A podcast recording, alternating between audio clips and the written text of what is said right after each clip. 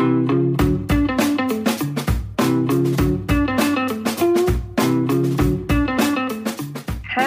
und herzlich willkommen zum Podcast vom Feld ins Regal. Mit mir, ich bin Tia und Tilo Diedelbauer. Hier geht es um alle Themen rund um Nachhaltigkeit in Agrarlieferketten. Heute wollen wir uns mit einem Thema beschäftigen, das viele von euch bestimmt schon aus Naturdokus oder aus den Nachrichten kennen. Nämlich geht es heute um Rodung von Wäldern oder beziehungsweise Regenwäldern. Genau, ähm, dadurch ist ja auch besonders der brasilianische Präsident Bolsonaro, ähm, ja, hat er Aufmerksamkeit in den Medien bekommen und ist dafür auch kritisiert worden, nämlich für seine positive Haltung gegenüber dem Thema. Ähm, er hält nämlich die wirtschaftliche Nutzung oder Beanspruchung des Waldes für gerechtfertigt. Und jetzt stellt sich natürlich für einige die Frage, was hat das denn jetzt eigentlich mit mir zu tun? Tja, eine ganze Menge, wie wir gleich auch im Detail erfahren werden. Aber viel besser erklären können euch das Franziska Rau und Katja Albrecht, die wir heute ganz herzlich in unserem Podcast begrüßen möchten. Hi, ihr zwei. Hallo.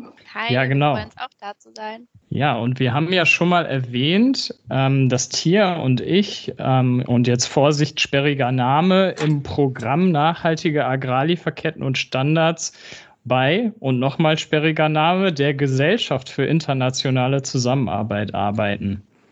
Ich glaube, bevor wir hier an der Stelle weitermachen, müssen wir das äh, nochmal ein bisschen erklären. Also ganz knapp und einfach, die GIZ, also die Gesellschaft für internationale Zusammenarbeit, berät einerseits das Bundesentwicklungsministerium zu Themen der nachhaltigen ähm, Entwicklung, setzt aber auch Projekte dazu auf der ganzen Welt um. Genau, und Katja und äh, Franziska oder Franzi, wie wir sie ansprechen, arbeiten im gleichen Team wie wir und kümmern sich dort um das Thema Entwaldung. Was steckt eigentlich hinter dem Begriff Entwaldung, beziehungsweise was ist das eigentlich genau? Ja, Entwaldung ist erstmal äh, ein bisschen kompliziert. Grundsätzlich muss man sagen, wir verlieren ja leider jedes Jahr noch enorme Flächen an, an Wald. Ähm, in 2019 haben wir knapp 12 Millionen Hektar Baumbestand weltweit äh, verloren. Das entspricht ungefähr der Fläche von Bayern, Hessen und Rheinland-Pfalz zusammen. Das muss man sich mal vorstellen. Viel von dem Wald wird natürlich erstmal irgendwie auch durch ähm, Feuer etc., Naturkatastrophen zerstört, aber ein ganz erheblicher Teil wird eben entwaldet. Das heißt, auf einer Fläche, wo bisher Wald stand, die wird auf einmal für andere Zwecke genutzt. Und dieser Zweck ist meistens Landwirtschaft. Also wir wissen jetzt, bis zu 80 Prozent der Entwaldung in den Tropen geht leider auf das Konto von der Ausweitung landwirtschaftlicher Flächen. Und ist mhm. das ein globales Phänomen? Also findet Entwaldung, wie ihr den Fachbegriff ja immer so schön nennt, findet das überall statt oder wo genau? Wie Franziska gerade gesagt hatte, ist natürlich die Landwirtschaft einer der größten Treiber für die Entwaldung. Also bis zu 80 Prozent in den Tropen geht auf das Konto der Landwirtschaft. Das kann sein äh, kleinbäuerliche Landwirtschaft wie auch großflächige Landwirtschaft. Da gibt es Unterschiede je nach Kontinent. Also wenn wir schauen, nach äh, Lateinamerika schauen, dann ist es äh, sehr häufig eine großflächige Landwirtschaft, die als Entwaldungstreiber die, Entwaldung vorantreibt. Das ist, ähm, da werden Flächen gewonnen für Weiden, für die Rinderhaltung oder auch für den Sojaanbau oder Maisanbau. Äh, auch in Südostasien ist das so, dass ähm, hauptsächlich großflächige Landwirtschaft beispielsweise für den äh, Ölpalmenanbau die Ursache ist. Wenn wir da schauen nach äh, Afrika, da ist es oft ähm, die kleinbäuerliche Landwirtschaft, gerade beispielsweise im in der Demokratischen Republik Kongo äh, wird sehr viel Wald vernichtet durch ähm, ja, den täglichen Bedarf von Kleinbauern, die ähm, ja, sich natürlich ernähren müssen oder die ähm, Holzkohle erzeugen, um diese dann zu verkaufen in Städten und damit ein zusätzliches Einkommen zu erwirtschaften. Und jetzt stelle ich mir so vor, okay, auf einer Fläche, wo vorher jahrhundertelang ein Wald gestanden hat, ist jetzt plötzlich eine landwirtschaftliche Fläche. Ähm, was macht das eigentlich mit der Umwelt? Oder was macht das auch mit den Menschen, die, die da leben oder gelebt haben in dem Fall? Ne? Ja, also natürlich äh, Wälder sind ähm, sehr wichtig für unterschiedliche Zwecke. Das ist einerseits, wenn wir eine ganz großflächige Entwaldung haben, dann ändern sich teilweise auch die äh, Wasserkreisläufe in einem Gebiet. Das heißt, ähm, Regen wird nicht mehr, ähm, sickert nicht in den Boden ein, sondern fließt ab und ist nicht mehr verfügbar. Also es ist sehr unterschiedlich. Ähm, Wasser ja, wird gespeichert, aber auch äh, Böden werden geschützt, wenn ein Wald dort vorhanden ist. Das äh, lokale Klima ja, ist, also wir wissen alle, dass da, wo Bäume stehen, wo Wald ist, da ist es direkt kühler. Ähm, aber Wald brauchen wir auch ähm, weltweit einfach, um Kohlenstoff zu speichern. Also das, wo Entwaldung stattfindet, wird auch der Klimawandel angeheizt. Ähm, natürlich auch lokal haben verschiedene ähm, Bevölkerungen sind abhängig vom Wald, also sie ähm, gehen jagen im Wald oder beziehen Medizinpflanzen oder auch Nahrungsmittel aus dem Wald. Das ist natürlich, kommt darauf an, ob das indigene ähm, Völker sind oder ob es ähm, ja ein Gebiet ist, wo einfach schon auch sehr lange andere Lebensformen vorherrschen, also wo ähm, schon lange Landwirtschaft betrieben wird. Also Wälder haben eine unterschiedliche Bedeutung, je nachdem, von wem wir da gerade sprechen. Ähm, ja, man muss einfach festhalten, Waldschutz ist Klimaschutz. Also die Zahlen besagen, Wäre Entwaldung ein Land, wäre es der drittgrößte Treibhausgasverursacher nach China und den USA weltweit. Ähm, das heißt einfach, indem wir Wälder erhalten, haben wir einen unglaublichen Hebel für äh, die Bekämpfung des Klimawandels oder der, der Klimaerhitzung. Vielleicht auch nochmal so ein Beispiel dafür, welche anderen Funktionen Wälder erfüllen. Die GIZ arbeitet zum Beispiel auf der indonesischen Insel Borneo und in unserem Projektgebiet ähm, liegt der Oberlauf des Flusses Kapuas. Und es ist ein sehr bergiges, sehr stark bewaldetes Gebiet, ähm, wo zur Regenzeit natürlich unglaubliche Wassermassen fließen. Und dadurch, dass natürlich oben an diesem Oberlauf vom Kapuas so viel Wald besteht, hält einfach dieser Wald, der speichert erstmal das Wasser und hält es zurück.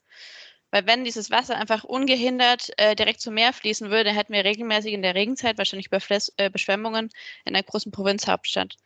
Natürlich muss man sagen, dieser Kapuas, der darf auch noch regelmäßig über die Ufer treten, der ist noch nicht begradigt wie andere Flüsse. Das ist auch ein Faktor. Aber dieser große Regenwald an seinem Oberlauf trägt eben auch eigentlich zum Hochwasserschutz bei. Und solche Funktionen äh, von Wäldern gibt es auf der ganzen Welt, ähm, solche Querverbindungen, die wir auch teilweise nur verstehen. Aber deshalb ist es essentiell, dass wir unsere Wälder erhalten, weltweit. Aber dann frage ich mich, also Franzi, du hast es eben so schön gesagt, äh, Waldschutz ist Klimaschutz. Und ich glaube, es ist uns allen ja auch irgendwie bewusst, aber trotzdem werden Wälder gerodet. Also wie, wie kann das sein, wenn wir doch wissen, dass wir, das, äh, dass wir die Wälder zum Leben brauchen? Ja, da gibt es ganz, ganz große unterschiedliche Ursachen, warum Wälder gerodet werden. Also einerseits haben wir natürlich einfach weltweit ein Bevölkerungswachstum. Es gibt eine steigende Nachfrage, nicht nur nach äh, Grundnahrungsmitteln, sondern eben auch nach veredelten Produkten, also tierischen Produkten oder nach bestimmten Pflanzenölen. Und ähm, ja, auch ähm, unsere in unserer jetzigen Lebensweise verschwenden wir leider auch sehr viel äh, Nahrungsmittel. Das heißt, wir nicht alles, was produziert wird, wird dann auch von uns konsumiert, sondern ein Drittel der Nahrungsmittel werden verschwendet oder kommen erst gar nicht ähm, bis auf unseren Teller.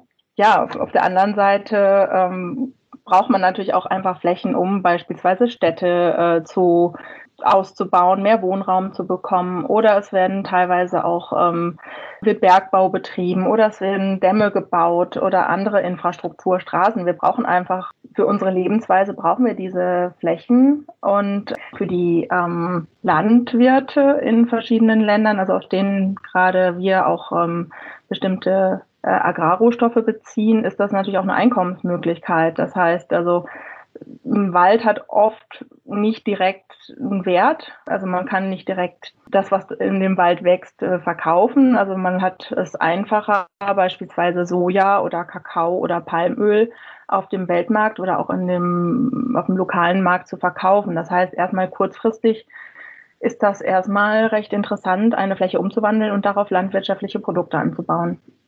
Ja, wir haben, äh, wir haben ja jetzt schon viel von der Anbauseite sozusagen gesprochen und ich hatte ja anfangs auch schon gesagt, okay, man könnte sich natürlich jetzt fragen, was hat das mit uns zu tun? Ähm, so angedeutet hattet ihr das ja schon. Also es geht ja um landwirtschaftliche Produkte, die auch hier konsumiert werden natürlich. Aber wenn ich durch den Supermarkt gehe beispielsweise, ne, welche, ja, welche Produkte stehen da eigentlich in Zusammenhang mit Entwaldung? Ja, leider landet letzten Endes ein ganz erheblicher Teil der Entwaldung in den Truppen auf unseren Tellern oder in, in täglichen Produkten Alt, unseres Alltags. Man hat berechnet, dass die EU rund ein Drittel aller Agrarrohstoffe, die zur Entwaldung beigetragen haben, international gehandelt werden, importiert. Also wir sind einer der größten Märkte für diese Agrarrohstoffe. Und diese Agrarrohstoffe sind vor allem Palmöl, Soja, Rindfleisch und Leder, aber auch zum Beispiel Kakao, Kaffee, Naturkautschuk, lauter Rohstoffe, die wir aus unserem Alltag eigentlich kennen, aber von denen wir uns oft, glaube ich, nicht bewusst sind, welche Konsequenzen deren Produktion letzten Endes hat. Also ich stehe morgens auf, mache mir meinen Kaffee oder meinen Kakao, äh, wasche mich dann mit meinem Shampoo, was Palmöl enthält, fahre dann meinetwegen mit dem Fahrrad oder mit dem Auto, das einen Reifen Naturkautschuk enthält, zur Schule oder in die Arbeit. Mittags esse ich dann ein Schnitzel, für dessen Schweinefleisch ähm, erhebliche Mengen Soja verfüttert wurden. Ähm, also Entwaldung ist überall in so vielen Produkten meines Alltags. Und wenn wir uns dessen nicht bewusst sind, können wir das natürlich auch schlecht versuchen zu reduzieren. Mhm. Also das heißt, also das ist ja gerade äh, schön erklärt, irgendwie in meinem Alltag steht ja super viel Entwaldung also drin von, und bei vielen Produkten weiß ich das ja überhaupt nicht. Aber wenn ich jetzt vom Supermarktregal stehe, also wie, was kann ich machen, um irgendwie sicher zu sein, dass in meinem Produkt gar keine Entwaldung steckt, weil ich glaube nicht, dass es was bringt, wenn ich das Produkt dann gar nicht mehr kaufe, weil dann haben die ähm, Produzentinnen und Produzenten ja auch wieder nichts davon. Naja, wir haben gerade gehört, dass beispielsweise ähm, ein wichtiger Entwaldungstreiber die Futtermittel sind, also Futtermittel in Form von Soja, die dann an Hühner oder an Schweine verfüttert werden. Ähm, wir essen dann das Schweinefleisch oder die, die Milch oder Eier.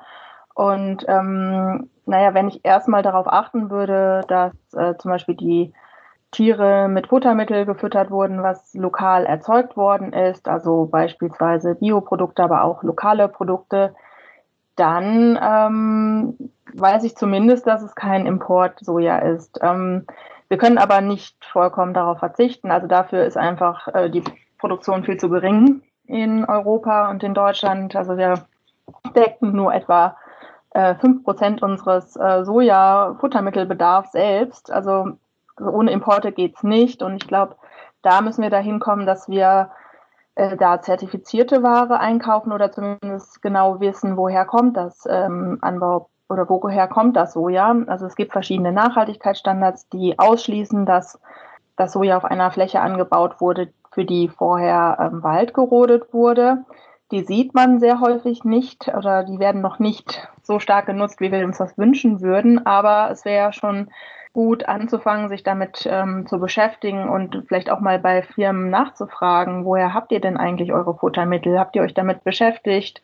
Könnt ihr ausschließen, dass es keine Entwaldung gab für das Futtermittel, was ihr da einsetzt in euren mhm. Produkten oder für eure Produkte. Das heißt also, eigentlich ist das ja ziemlich intransparent für mich als Verbraucherin.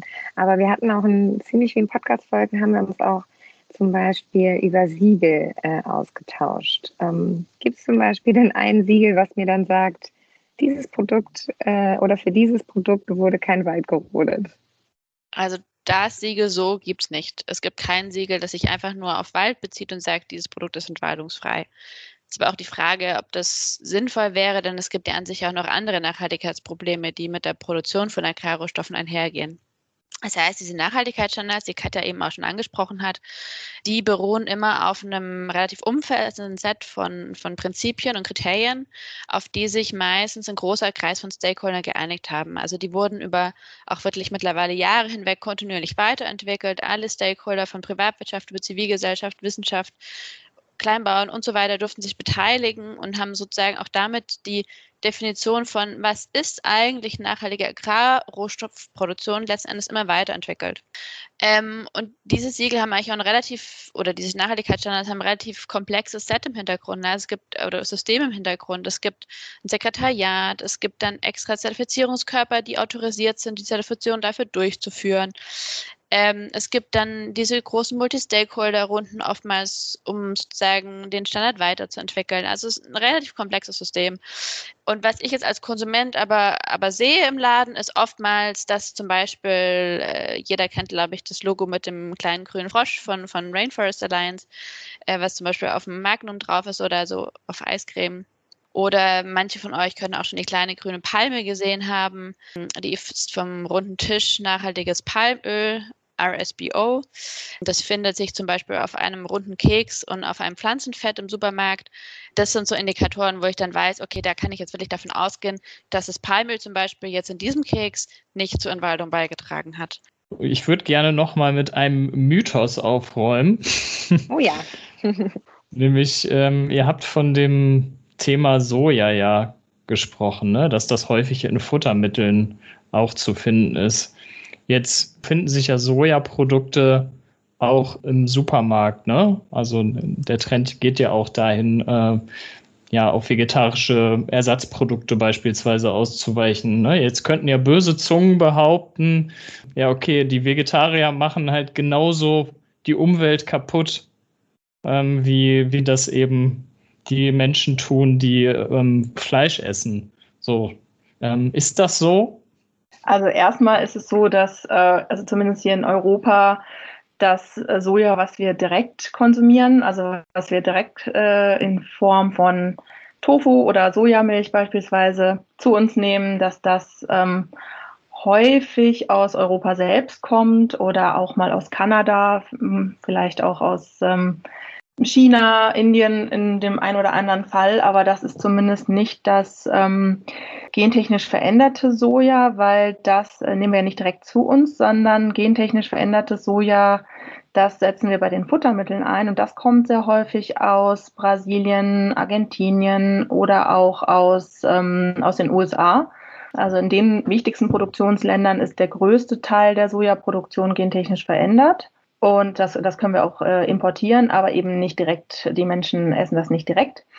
Das, was wir direkt essen, das ist eigentlich nur der kleinste Teil. Also das sind vielleicht sechs Prozent, ein bisschen mehr von der gesamt weltweiten Sojaproduktion, die Menschen direkt essen. Und dafür wird einfach wesentlich weniger Fläche benötigt. Also wenn es den Umweg über das Tier geht, ähm, geht da viel mehr verloren. Also das äh, wird natürlich dann hinterher erst äh, umgewandelt in Milch oder Fleisch und auf dem Umweg äh, geht einfach viel, gehen viel mehr Ressourcen verloren. Mindestens 75 Prozent der Weltsojaernte wird ähm, genutzt, um daraus Sojaschrot für die äh, Tierhaltung zu erzeugen.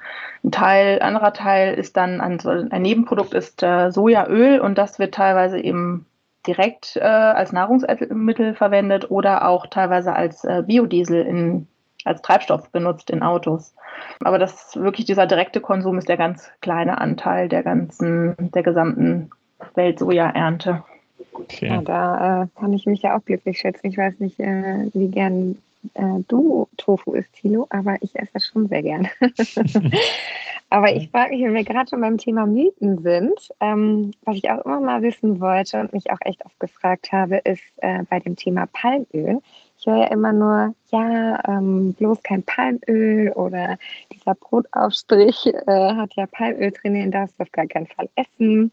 Äh, zerstörst Wald dadurch. Oder ne, Palmöl steckt ja auch in anderen Produkten, in Kosmetika und sowas. Wie sieht es denn damit aus?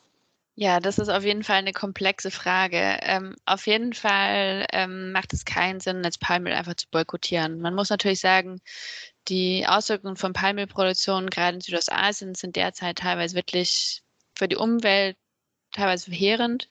Man muss aber einfach auch Palmöl zugestehen. Es hat mit Abstand den höchsten Ertrag von allen Ölpflanzen.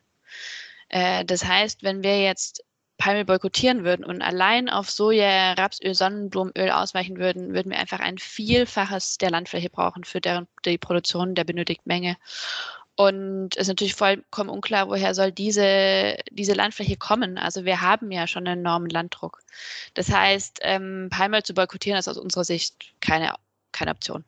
Aber man muss natürlich einfordern, dass das Palmöl, was angebaut wird, auf nachhaltige Art und Weise angebaut wird oder nachhaltigere Art und Weise aus, angebaut wird. und dazu kann ich ja schon mal als Konsumentin auf das Siegel des äh, runden Tisches für nachhaltiges Palmöl achten. Man kann natürlich sich auch nochmal überlegen, ob es jetzt sinnvoll ist, dass äh, Palmöl auch im Biodiesel drin ist. Das ist vielleicht nochmal eine andere Debatte. Aber auf jeden Fall kann ich alle beruhigen, die Angst hatten, dass sie jetzt den legendären äh, Schokoaufstrich nicht mehr auf ihr Frühstücksbrot schmieren dürfen. Denn die entsprechende Firma, äh, die diesen legendären Schokobrotaufstrich produziert, hat sich sehr ins Zeug gelegt, ähm, um 100% nachhaltig zertifiziertes Palmöl in diesem Schokobrotaufstrich zu verwenden. Das hat sogar äh, Greenpeace bestätigt, als die französische Umweltministerin da mal den Schokobrotaufstrich kritisiert hatte wegen des Palmölverbrauchs. Ja, und dazu kommt ja, dass also wir in Deutschland mittlerweile schon bei, ich glaube, mehr als 90 Prozent der Lebensmittel, die Palmöl verwenden, die nutzen zertifiziertes Palmöl, also hauptsächlich nach dem runden Tisch für nachhaltiges Palmöl. Also da ist schon, da sind wir einen weiten Weg gegangen und also gerade, also es ist noch immer ein bisschen was zu tun, aber bei 90, 90 Prozent der Lebensmittel enthalten schon zertifiziertes Palmöl in Deutschland und ähm, das kann man nicht immer direkt sehen auf dem Produkt, aber das ist ähm, mittlerweile doch schon ganz gut. Also da wurde doch einiges erreicht. Mhm. Ähm, könnt ihr noch mal ganz kurz sagen, also das erkenne ich an so einer kleinen grünen Palme auf den Produkten oder wie ist das kleine, gekennzeichnet? Ja, Nein, genau. ab, und zu, ab und zu sieht man das jetzt. Hm? Also es ist eine kleine grüne Palme mit so einem halbrunden Schriftzug drüber und ich glaube in Orange. Okay, gut. Werden wir beim nächsten Mal drauf achten. Ähm, ja, jetzt haben wir schon ganz viel über die Verantwortung von äh, KonsumentInnen gesprochen. Ich fände es aber falsch zu behaupten, dass da die Verantwortung liegt, auch irgendwo. Ne? Also da gibt es ja auch noch andere Mitspieler, die da genauso was zu entscheiden haben, nämlich ähm, Politik zu, auf der einen Seite und auf der anderen Seite natürlich auch die Unternehmen, die ihre Rohstoffe ähm, von dort beziehen. Ne? Ähm, fangen wir mal vielleicht mit den Unternehmen an. Wie weit ist man denn da eigentlich schon? Warum ist es nicht so, dass man nicht sowieso darauf achtet, als Unternehmen ähm, Rohstoffe von dort zu beziehen, wo eben kein Wald gerodet wurde ne, für den Anbau?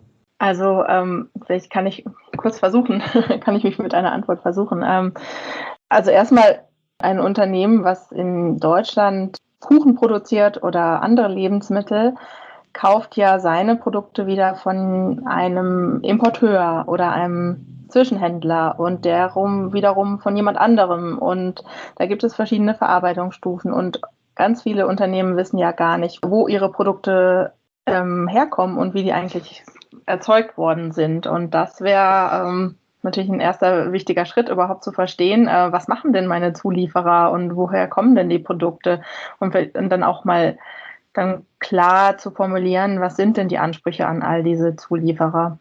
Aber insgesamt, wir sprechen hier von global vernetzten Lieferketten, die sehr intransparent sind oder wo einfach nicht klar ist, wer, äh, woher kommen die Produkte und unter welchen Bedingungen sind sie äh, hergestellt worden. Und da müssen wir uns erstmal durchfuchsen äh, durch dieses ganze Netz von Lieferbeziehungen.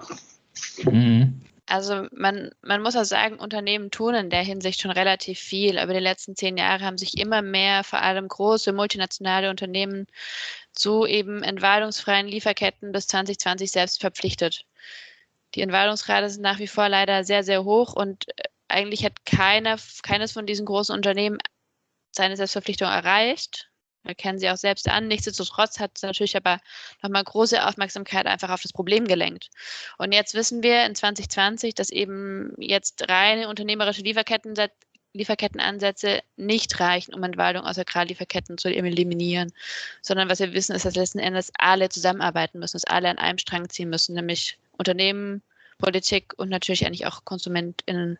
Ich meine, das äh, knüpft ja auch schon sozusagen sehr an die politische Ebene an. Ne? Und die Frage wäre, okay, das heißt, eigentlich müsste eine Regelung, müsste es eine Regelung dafür geben, dass Unternehmen, die Unternehmen dazu verpflichtet, ja, ihre, ihre Lieferketten zu kennen, ne? die Risiken in den Lieferketten zu kennen und dafür auch gewisse Mechanismen zu haben, die, ne, wenn solche Risiken identifiziert werden, auch eine Art von Abhilfe ermöglichen ne? oder auch Beschwerdemechanismen enthalten, wie auch immer. Ähm, da wäre jetzt meine Frage, passiert sowas schon? Gibt es solche Diskussionen? Ich freue mich sehr, da sagen zu können, dass ehrlich gesagt sich da in letzter Zeit sehr, sehr viel tut. Also wir hätten vor anderthalb Jahren nicht gedacht, dass wir heute stehen, wo wir stehen, im Sinne von, dass die EU letztes Jahr angekündigt hat, dass sie dieses Jahr einen Gesetzesvorschlag vorlegen werden, um Entwaldung aus EU-Agrarimporten zu eliminieren. Wir wissen noch nicht ganz genau, wie diese Gesetzgebung aussehen wird, ähm, also welche Form von Maßnahmen sie vorschlagen werden. Hoch im Kurs oder hoch im Rennen sind sogenannte Sorgfaltspflichten. Das ist das Prinzip, was auch der Debatte um ein deutsches Lieferkettengesetz äh, zugrunde liegt. Und Sorgfaltspflichten bedeuten letzten Endes, dass ich als Unternehmen alles mir Mögliche tun muss, um ein gewisses Sozial- oder Umweltrisiko aus meiner Lieferkette zu eliminieren. Dafür muss ich natürlich erstmal schauen, welche Risiken gibt es, dann überlegen, welche Maßnahmen kann ich jetzt implementieren, um eben dieses Risiko zu verhindern oder den Eintritt dieses Risikos zu verhindern. Dann muss ich natürlich überwachen, funktionieren meine implementierten Maßnahmen und letzten Endes muss ich darüber Bericht erstatten an die Öffentlichkeit und an den Gesetzgeber, ähm, wie gut funktioniert das. Also sozusagen eine Maßnahme, die im Raum steht, andere Maßnahmen gehen eher in die Richtung, ob man den Markt, also den EU-Markt, auf eine gewisse Art von Produkte beschränkt, die gewissen Kriterien genügen. Da ist natürlich dann sehr stark die Frage, wer überwacht dies, wie wird das überwacht entlang globaler Lieferketten oder Liefernetzwerke? Das ist eine große Frage. Natürlich diskutiert man auch oft, wie man durch Freihandelsabkommen ähm, Entwaldung durch Agrarrohstoffe bekämpfen kann. Das sind alles so Debatten, die im Raum stehen und wir hoffentlich, äh, hoffentlich wissen wir mehr im Juni diesen Jahres. Dann wird die EU mit dem Gesetzesvorschlag kommen. Was Schönes, ähm, das Europäische Parlament hat sich schon mal sehr progressiv geäußert, ist vorangeschritten. Die deutsche Bundestagsabgeordnete Delara Burkhardt von der SPD ähm, war Berichterstatterin für eine Resolution des Europäischen Parlaments ähm, vom Oktober 2020 und darin spricht das Europäische Parlament ganz klar für Sorgfaltspflichten zu entwaldungsfreien Lieferketten aus. Das ist natürlich erstmal ein starkes Signal. Wir müssen gucken, was die EU-Kommission daraus machen wird. Äh, Rückenwind hat das Ganze aber nochmal eindeutig bekommen durch eine öffentliche Konsultation die die EU-Kommission letztes Jahr durchgeführt hat. Die ging Anfang Dezember zu Ende und hat mit knapp 1,2 Millionen Reaktionen die zweitmeisten Reaktionen in der Geschichte der EU erreicht. Man muss zugeben, da haben sich auch einige NGOs sehr ins Zeug gelegt, aber nichtsdestotrotz zeigt das, glaube ich, dass das Thema Walde halt den Bürgerinnen und Bürgern sehr am Herzen liegt. Also man kann sagen, da tut sich zum Glück enorm viel und äh, ja, wir sind natürlich sehr, sehr gespannt, äh, welche Art von Gesetzgebung die Kommission vorschlagen wird und was am Ende dabei rauskommen wird. Aber jetzt findet die Entwaldung natürlich nicht hier statt, sondern eben in Brasilien oder in Indonesien beispielsweise. So, dann, dann wäre halt meine Frage, was wird dort eigentlich dagegen getan? Also ich meine, Brasilien hatten wir jetzt schon als Beispiel gehört, da wird sehr wenig dagegen getan, ähm, offenbar. Ähm, aber wie sieht es denn in anderen Ländern aus? Gibt es da nicht, äh, gibt es da auch schon Ansätze, Entwaldung einzuschränken oder zu vermeiden, zu verhindern? Sagen wir mal so, also Brasilien war ja eine ganze Weile lang ziemlich erfolgreich. Also gerade nach 2004 gingen die Entwaldungsraten drastisch äh, nach unten. Das hat auch mit ähm, politischen Rahmenbedingungen zu tun gehabt in Brasilien. Man hat auch die ähm, Entwaldung äh, gemonitort und ist dagegen vorgegangen, wenn ähm, illegale Entwaldung stattgefunden hat. Also man muss natürlich dazu sagen, es gibt in einem gewissen Rahmen ist ja Entwaldung auch legal in Brasilien. Je nachdem, äh, wo man sich in Brasilien befindet, mal mehr, mal weniger. Also im Cerrado-Biom, das ist also nicht der tropische Regenwald, sondern nördlich östlich davon, da kann man bis zu 80 Prozent der privaten Fläche auch ähm, roden. Das ist ähm, vollkommen legal. Aber ähm, im Amazonas ähm, ist da weniger erlaubt und da hat man eine ganze Weile auch sehr viel ähm, dafür getan. Und ähm, erst seit 2012 ungefähr gehen die Zahlen wieder hoch und gerade in den letzten Jahren sehr viel stärker wieder hoch.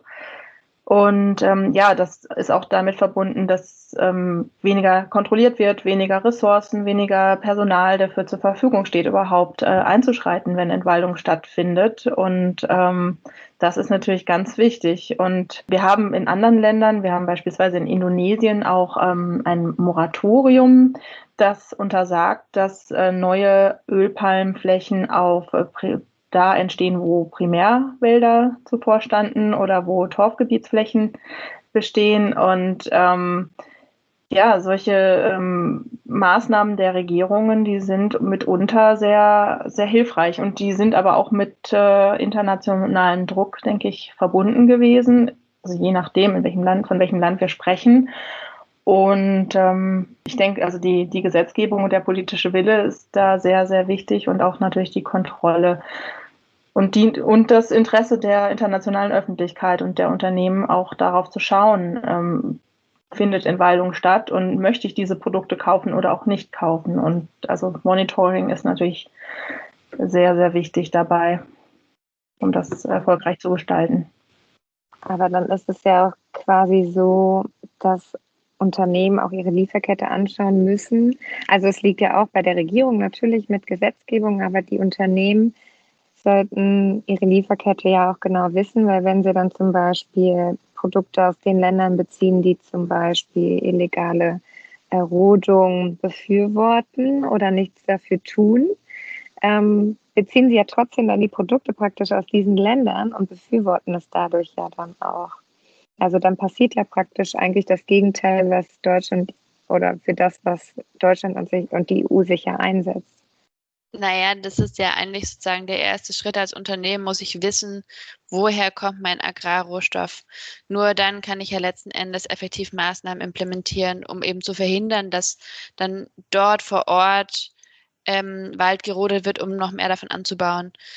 Was man natürlich immer im Blick haben muss, ist, Walder halt funktioniert nur, wenn die Leute vor Ort mitmachen und die Notwendigkeit mhm. erkennen und selbst eine Lebensgrundlage haben.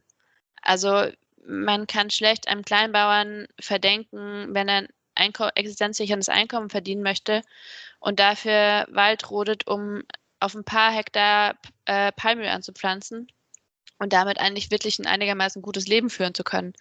Das kann man Menschen kaum verübeln. Ne? Das heißt, äh, was einfach essentiell ist, um Wälder hat umzusetzen oder um, um, unsere Wälder zu schützen, ist, dass die Menschen vor Ort ähm, gut ihren Lebensunterhalt bestreiten können und dass man da manchmal auch einfach alternative Möglichkeiten schafft.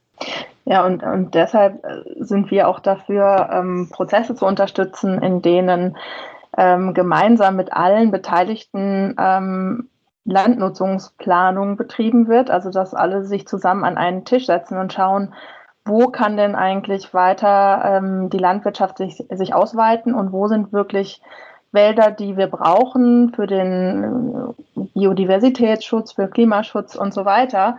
Aber das muss natürlich auch ähm, von allen mitgetragen werden. Also es macht ähm, wenig Sinn, das von oben zu verordnen und äh, dann nicht mehr zu schauen, ob es eingehalten wird. Natürlich geht es immer darum, auch verschiedene Interessen und Ziele zu verbinden. Das heißt, natürlich muss es landwirtschaftliche Entwicklung gehen. Natürlich müssen verschiedene Gruppen da ihr Leben, ähm, ihren Lebensunterhalt verdienen, aber man kann möglicherweise steuern, wo sind wirklich Flächen, die sollen geschützt werden und wo kann man möglicherweise auch Kompromisse eingehen. Und also das, solche Prozesse unterstützen wir auch im Rahmen der Entwicklungszusammenarbeit. Vielleicht noch, also weil wir langsam zum Ende kommen äh, müssten, glaube ich, ähm, eine Frage, um nochmal so ein bisschen ähm, ja, in, in die Breite nochmal zu gehen. Wie einfach ist es, Regenwald, der einmal gerodet wurde, wiederherzustellen? Funktioniert sowas überhaupt? Äh, Vielleicht kann ich da ähm, von einer Reise berichten, die ich ganz am Anfang meiner Zeit als Beraterin bei der GIZ gemacht habe.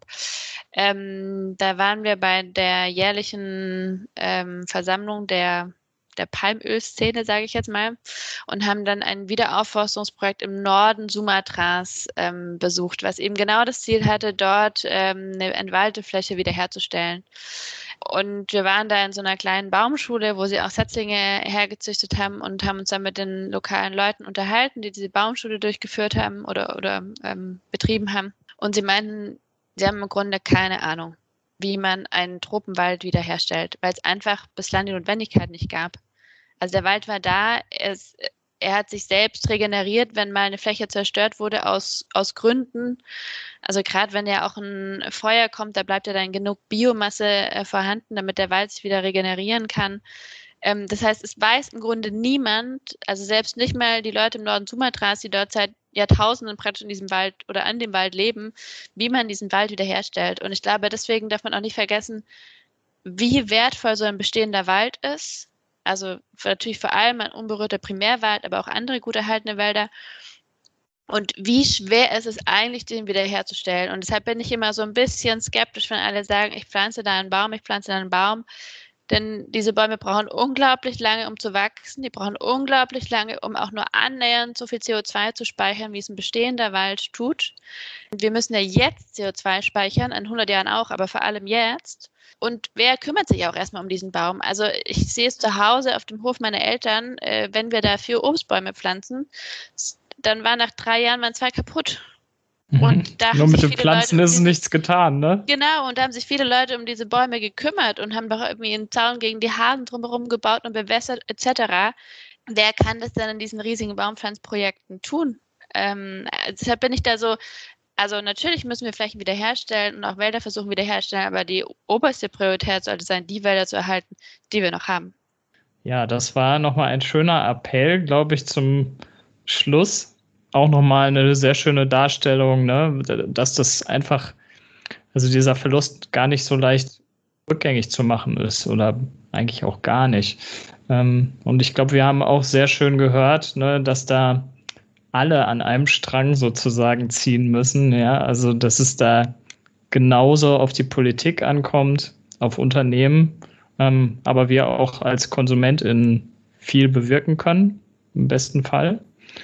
Genau. Und damit würde ich sagen, ich danke euch beiden sehr, dass ihr bei unserem Podcast dabei wart und uns einen kleinen Einblick gegeben habt in das, in das spannende Thema. Dankeschön. Sehr gerne. Vielen, vielen Dank. Danke, dass ihr da wart. Tschüss. Ciao. Und genießt euren Schokobrotaufstrich.